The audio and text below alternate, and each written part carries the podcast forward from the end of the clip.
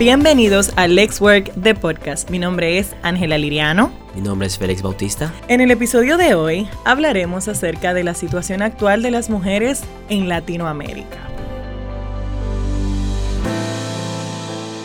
En el día de hoy yo quiero que hablemos acerca de las mujeres, Félix, porque ahora el pasado 8 de marzo celebramos el Día Internacional de la Mujer. Felicidades a todas. Y yo estoy muy, gracias, yo estoy muy feliz porque somos madres, somos hijas, hermanas, esposas, somos trabajadoras, inteligentes, somos muchas cosas buenas.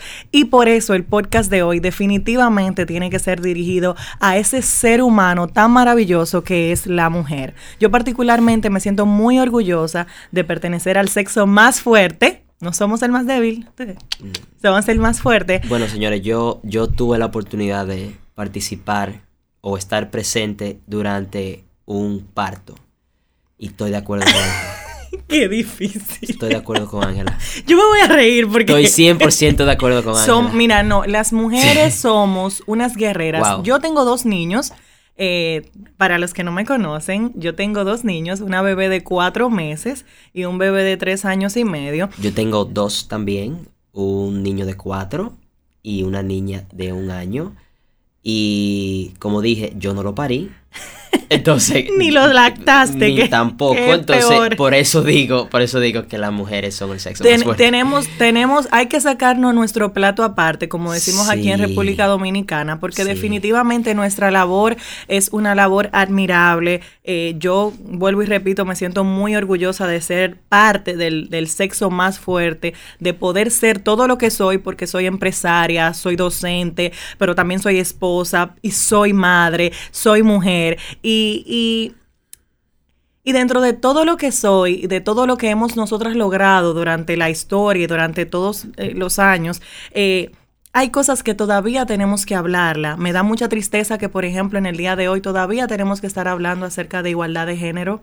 Todavía tenemos que estar hablando acerca de oportunidades de empleo. Todavía tenemos que luchar para que nos paguen de la misma forma que le pagan a, o sea, tener la misma escala salarial que, que, un, que un hombre. Y, y, me da, ¿cómo te digo? Como que hasta vergüenza que en el siglo XXI, en el 2020, todavía tenemos que hablar de los retos que tiene la mujer en, en cosas básicas. O sea, cuando tú y yo hacemos el mismo trabajo y yo gano menos dinero que tú simplemente porque yo soy mujer.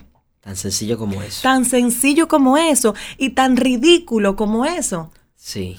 Simplemente porque tú porque tú eres hombre, tal cual. Sí, eso ahí, ahí tocamos el tema de, de, un privilegio que nosotros los hombres tenemos que no, no, no nos percatamos de eso. Es algo, es algo que, que es como una tela transparente que está por encima de la sociedad donde los hombres realmente tienen un privilegio por encima de la mujer, lo único que no es tan perceptible dentro de nuestra realidad. Obviamente hay que ser mujer para entenderlo. Bueno, yo te voy a decir una cosa, esa tela transparente en Estados Unidos le llaman glass ceiling. Y ese, glass, ceiling, eh, eh, está, ha estado siempre para las minorías. Y lo más vergonzoso es que nosotras las mujeres somos parte de la minoría, inclusive cuando somos más que los hombres. Eso da vergüenza. que yo me tenga que considerar una minoría cuando la verdad es que nosotras somos más que, los hombres. Y en el episodio de hoy eh, vamos a estar compartiendo algunas eh, data que, yo y, hemos colectado para, para ustedes, porque son cifras importantes. Eh, nosotros encontramos en, bueno, en la CEPAL realmente encontramos que las mujeres ganan un 10% menos que los hombres y que tienen una lo que le llaman una doble carga, porque una doble carga laboral, porque la mujer no solamente tiene la carga del trabajo, sino que ese mismo estudio indicaba que la mujer llega a su casa a trabajar dos y tres, cuatro horas en cosas domésticas. Ese parte, eso es parte de la economía que no se cuantifica porque es un trabajo.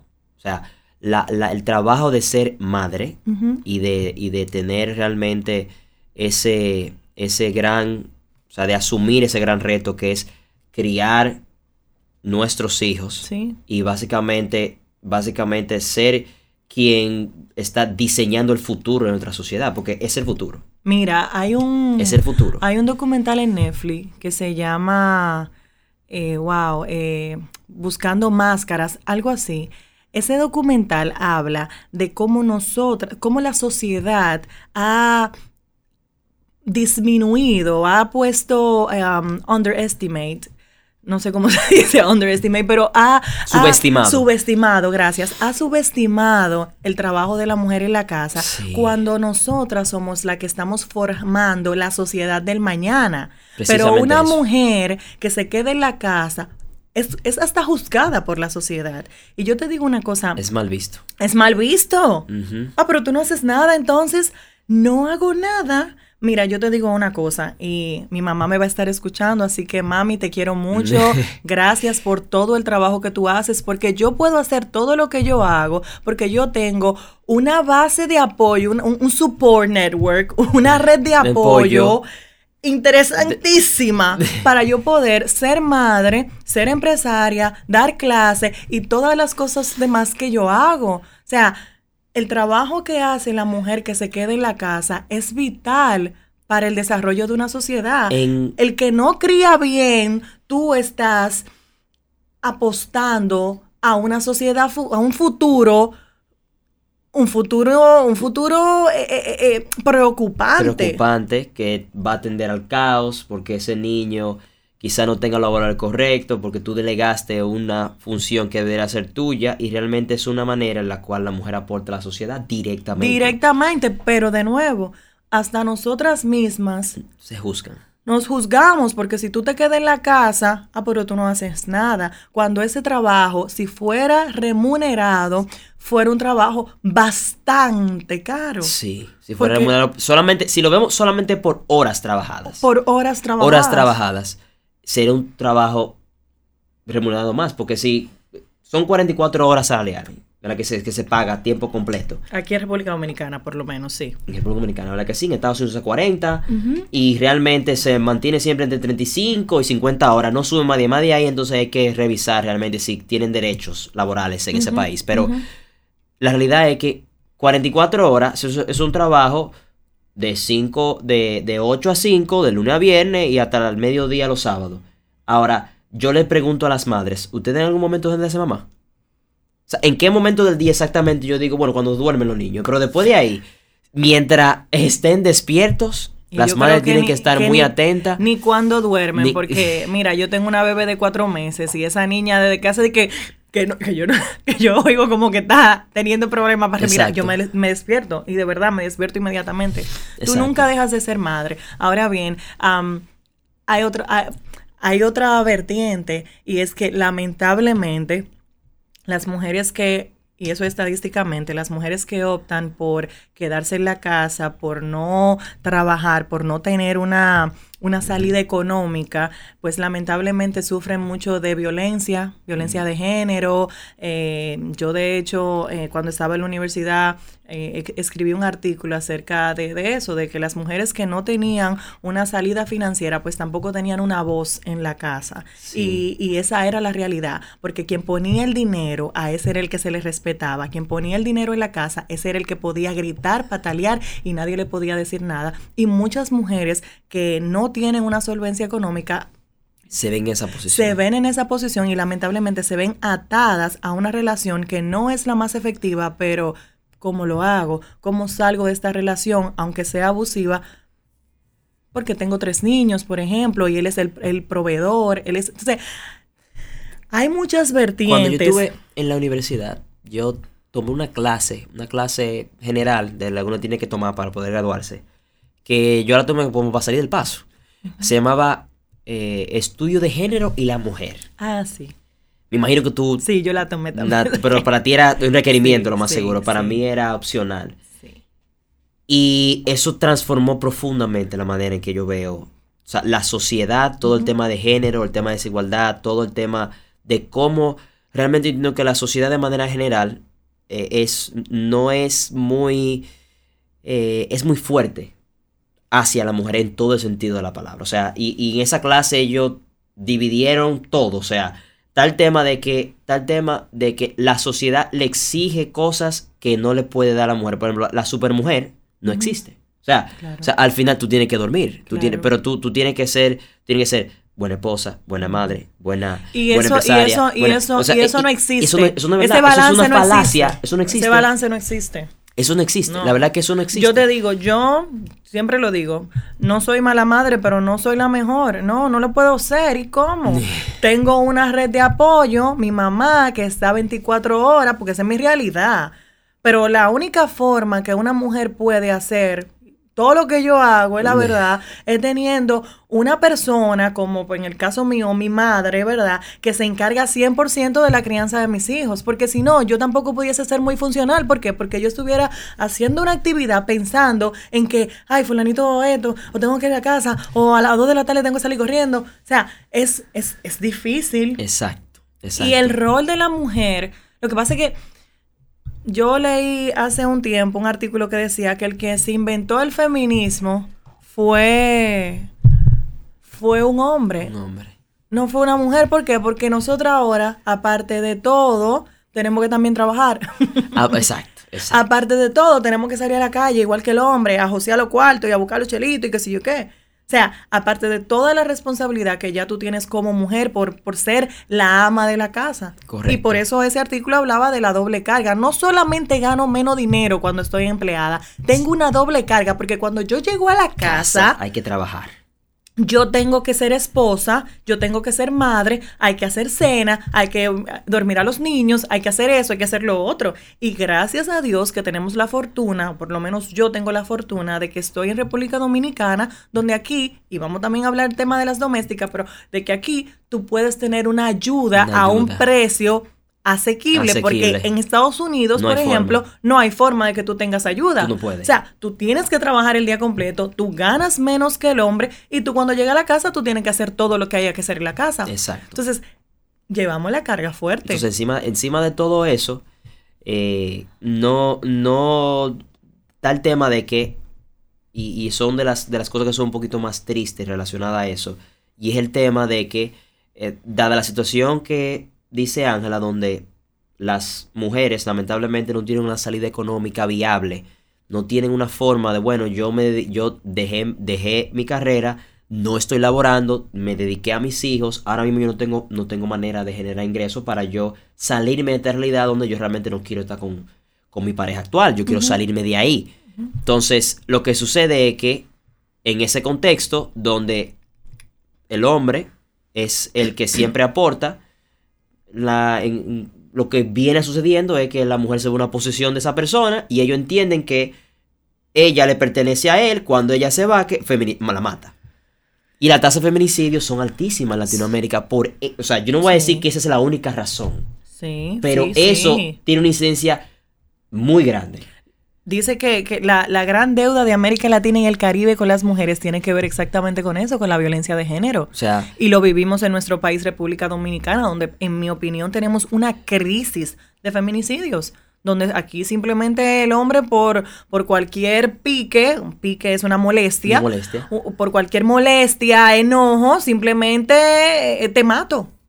Entonces, entonces no, no, no, no, yo entiendo que matar es, es un crimen y que es una salida muy, lo veo muy grave y más cuando estás hablando de la madre de tus hijos, pero esa es mi opinión. Al margen de eso, al margen de eso, yo lo que tenemos que tratar nosotros, hombres, es poner los zapatos de ellas. Si yo tuviera la posición de una mujer, como yo me sintiera. Sí. O sea, cómo, cómo, cómo yo me sintiera si realmente eh, eh, eh, a través de la, de la, historia reciente, de los últimos 100 años, yo me he vuelto, yo me he vuelto la representación de, del sexo, o sea, soy un objeto sexual. Sí. Donde a mí me descuartizan en una foto para, para tratar de enviar un mensaje. O sea, hay muchas cosas que no ayudan y, subliminalmente inciden en la manera en que actuamos. Yo no justifico esa acción, obviamente. Yo estoy diciendo que inciden y todo eso nos ayuda a tener la sociedad que nosotros queremos realmente. Claro. Bueno, pero lo que pasa es que incluso el término del sexo débil... O sea, desde ahí, o sea, débil, eso, débil, eso, es esa, esa, ideología de que éramos el sexo débil, ¿quién te dijo a ti que era el sexo débil? ¿Cuándo tú me has visto a mí débil? O sea, no, yo soy tan fuerte o quizás, no, o quizás no, yo soy más fuerte que tú, porque yo, inclusive en, en temas de corporales, mi cuerpo hace cosas que el tuyo no puede hacer, entonces sí, por muchas razones, yo soy más fuerte que tú. Entonces, entonces el tema es que, el tema es que lo que es fuerte y débil se basaba en, las, en la habilidad física. Física, claro, y ahora, tú, sabes, tú tienes tu, músculo y yo no. Testoster muy más testosterona, tengo una, una, musculatura, una musculatura que me permite a mí quizás ser más fuerte, pero la verdad es que en nuestro en nuestro mundo actual, eso es lo menos importante cuando tenemos vehículos, cuando tenemos robots, porque con el tema de la, de, la, del avance tecnológico cada vez más se vuelve menos necesario tú usar tu fuerza física. Ahora bien, lo que sí se vuelve necesario son esas habilidades que tienen las mujeres de... de eh, la mujer tiene una percepción que viene de la mano con ese, ese, los niños ayudan, pero de manera general, es más, tiene una sensibilidad para leer emociones, para entender, o sea, para entender lo que está pasando en una interacción. Yo no quiero generalizar con relación a eso, pero sí yo me percato de algo, de que cuando tiene que ver con mecanismos para lidiar con el estrés y para manejar las emociones en un mundo donde para este año se estima que la depresión va a ser el problema más grave que va a haber, más que la gripe, entonces eso significa que ya, ya no es que yo soy más fuerte que tú. Yo tengo que aprender de ti para. Claro, para manejar las para manejar las emociones. Que la mujer es que.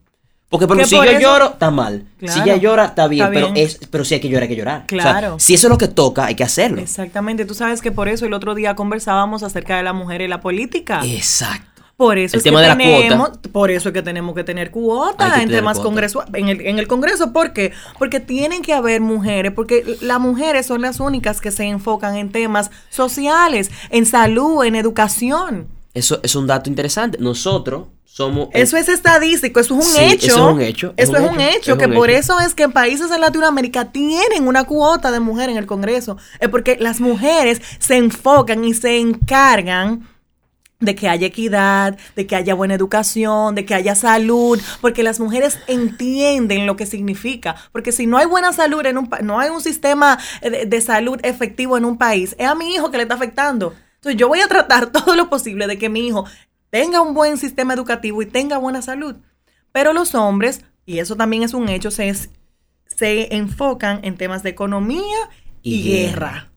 Específicamente. Específicamente, entonces tiene que haber, tienen que haber más mujeres hablando de política, claro. Tienen que haber más mujeres en el Congreso, claro. Involucrándose. Involucrándose, claro que sí, claro que sí, porque la única forma en la que nuestra voz puede ser escuchada es si nosotros empezamos a hablar. La única forma. Y te digo una cosa, yo en lo que estaba leyendo, decía que en Latinoamérica el desempleo aumentó el año pasado 1% y que de ese porcentaje el 0.2%, o sea, el, desempleo a la mujer fue que le afectó más. ¿Por qué? Porque siempre a las mujeres es que le afecta más. Eh, cuando hay un, y yo lo vivo y lo sé por experiencia, cuando hay un tema de desahucio masivo en una empresa, de renuncia, eh, eh, es a la mujer específicamente, por, donde, arranca eh, eh, el, eh, el, desahucio de manera general, es por la mujer.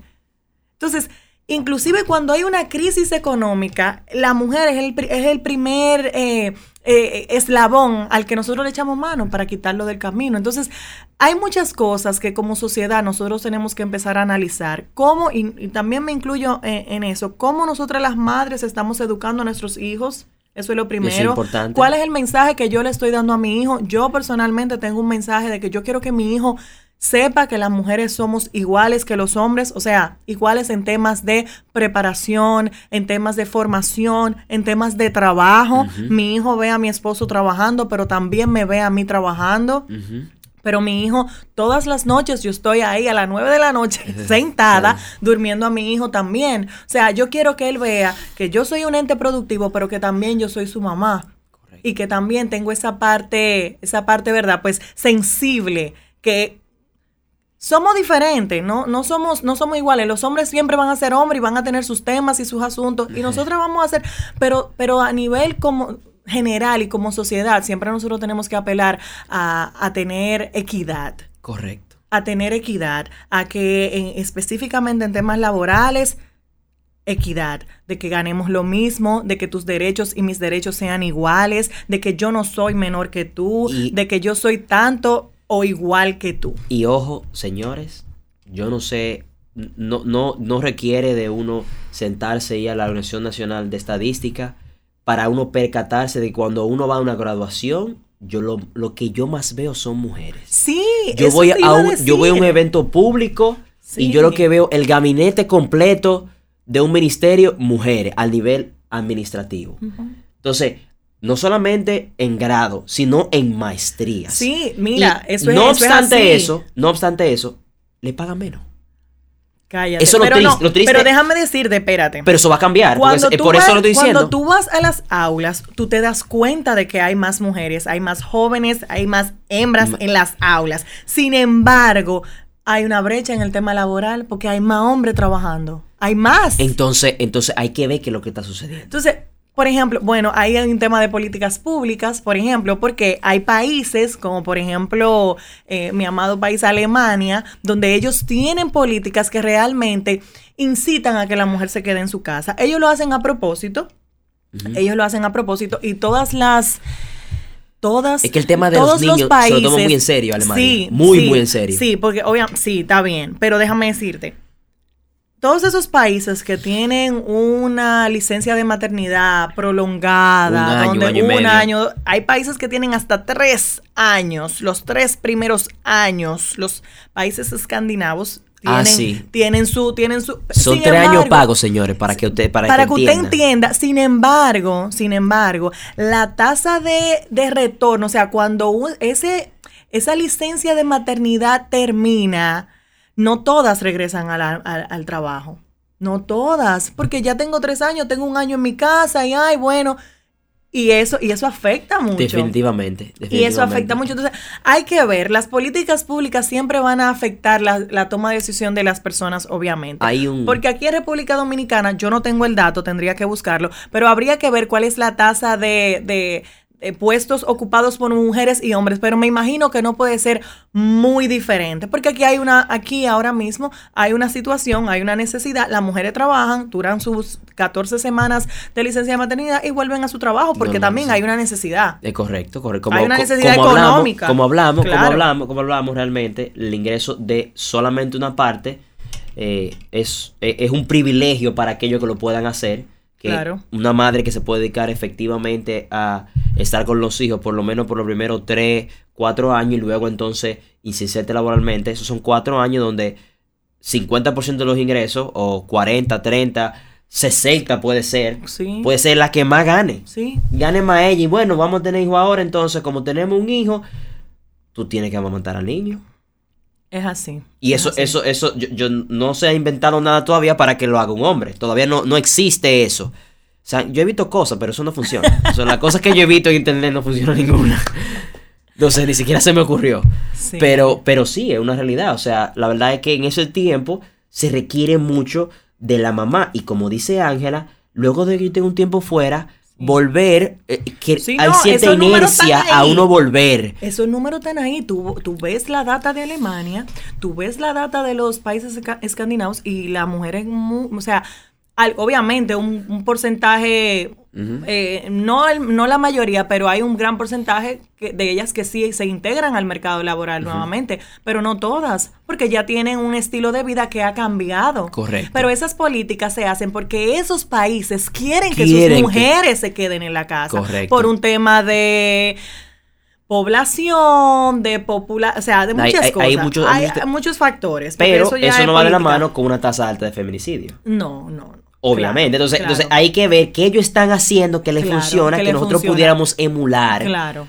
Y traerlo para República Dominicana, obviamente. O para Latinoamérica de manera general, porque aquí nosotros tenemos una crisis de manera general. O sea, eh, la ONU. sí, no, la ONU decía, y yo tengo aquí el dato, de que de los 25, de los 25 países con las tasas más elevadas de feminicidios, 14 de esos 25 están en Latinoamérica y el Caribe. O sea, ¿Tú me estás entendiendo? O sea, le estamos ganando a África entonces. Que uno pudiera pensar, no, eso es africano. Entonces tenemos una situación, tenemos una situación. una situación grave, sí. Pero ya para concluir, y yo mm. quiero que concluyamos en una nota positiva, porque estamos celebrando el Día Internacional de la Mujer, y yo quiero mandarle un gran mensaje a todas esas madres, esposas, mujeres fajadoras, emprendedoras, que son de mi equipo, que joseamos y que hacemos que las cosas pasen. Mis felicitaciones, sigamos cambiando el mundo. sigamos educando, sigamos haciendo que las cosas pasen, hagamos de nuestros países, de nuestras sociedades un mejor lugar, no solamente para nosotras, sino también para nuestros hijos. Así es, Ángela. Yo también le deseo a todas ustedes que realmente sigan luchando por los derechos que ustedes se merecen, que luchen, que se involucren y sepan de que granito a granito, a granito se llena el vaso. Y cada cosa que ustedes hacen realmente aporta. Madre que estás en tu casa, tú estás aportando a la sociedad. Own it. Tú tienes que empoderarte de eso. Tú realmente estás ayudando a que en el futuro, en el futuro, nosotros realmente tengamos un país bueno donde vivir. Sin eso, las sociedades se caen. Así es. Y bueno, si quieres saber un poco más de nosotros y de LexWork, síguenos en nuestro Instagram, arroba LexWorkRD. También si quieres alguna información, retroalimentación o si quieres compartir un tema que te gustaría que estuviéramos dialogando aquí en el podcast, puedes escribirnos a info.lexworkrd.com. Para nosotros ha sido un placer compartir estos minutos contigo. Nos escuchamos en un próximo episodio. Exacto. Hasta la próxima. Bye.